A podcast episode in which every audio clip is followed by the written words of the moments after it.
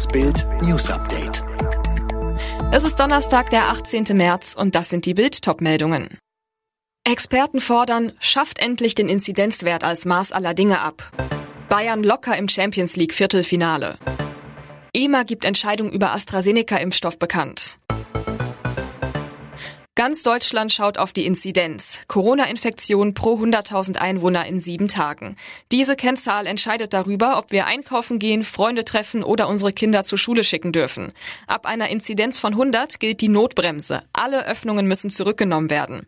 Doch das Problem ist, der Inzidenzwert gab die wahre Corona-Gefahr noch nie richtig wieder und sagt nun immer weniger über die Lage in Deutschland aus. Ein Beispiel. Je mehr getestet wird, desto mehr Fälle werden entdeckt. Die Inzidenz steigt. Doch es gibt noch mehr Kritik an der Inzidenzabhängigkeit. Politiker und Top-Experten fordern, der Inzidenzwert darf nicht mehr das Maß aller Dinge sein. Welche Alternativen sie vorschlagen, erfahren Sie auf Bild.de. Der deutsche Rekordmeister hat einen neuen Champions League Rekord. Nach dem 2 zu 1 gegen Lazio Rom steht der Bundesligist zum 19. Mal im Viertelfinale. Einmal öfter als der FC Barcelona. Im Tor steht einer, der im Zentrum eines internen Streits steht. Alexander Nübel vertritt Manuel Neuer. Der Welttorhüter wird nach einer Erkältung geschont. Der Sommerneuzugang von Schalke kommt zu seinem erst dritten Bayern-Einsatz. Und es ist ein unglücklicher. Vor der Pause ist Nübel nur bei einem Kopfbällchen von Savic gefragt. In der zweiten Halbzeit verkürzt er cool gegen Korea den Winkel. Bitter, beim Kopfball von Marco Parodo kommt Nübel erst nicht raus und kriegt dann den Ball auch noch durch die Beine.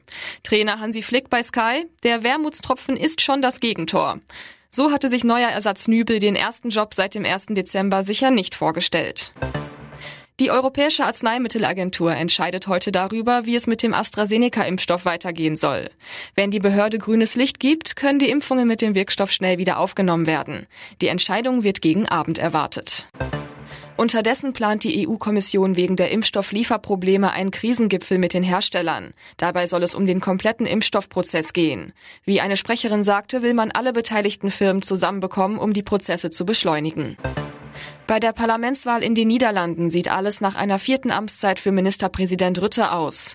Laut Prognosen kommen seine Liberalen auf 36 der 150 Sitze. Zweitstärkste Kraft wurde die Mitte-Links-Partei D66, gefolgt von der rechtspopulistischen Anti-Islam-Partei. Außenminister Maas hat sich für eine Corona-Testpflicht für Mallorca-Rückkehrer ausgesprochen. Das liege im Interesse aller, so der SPD-Politiker.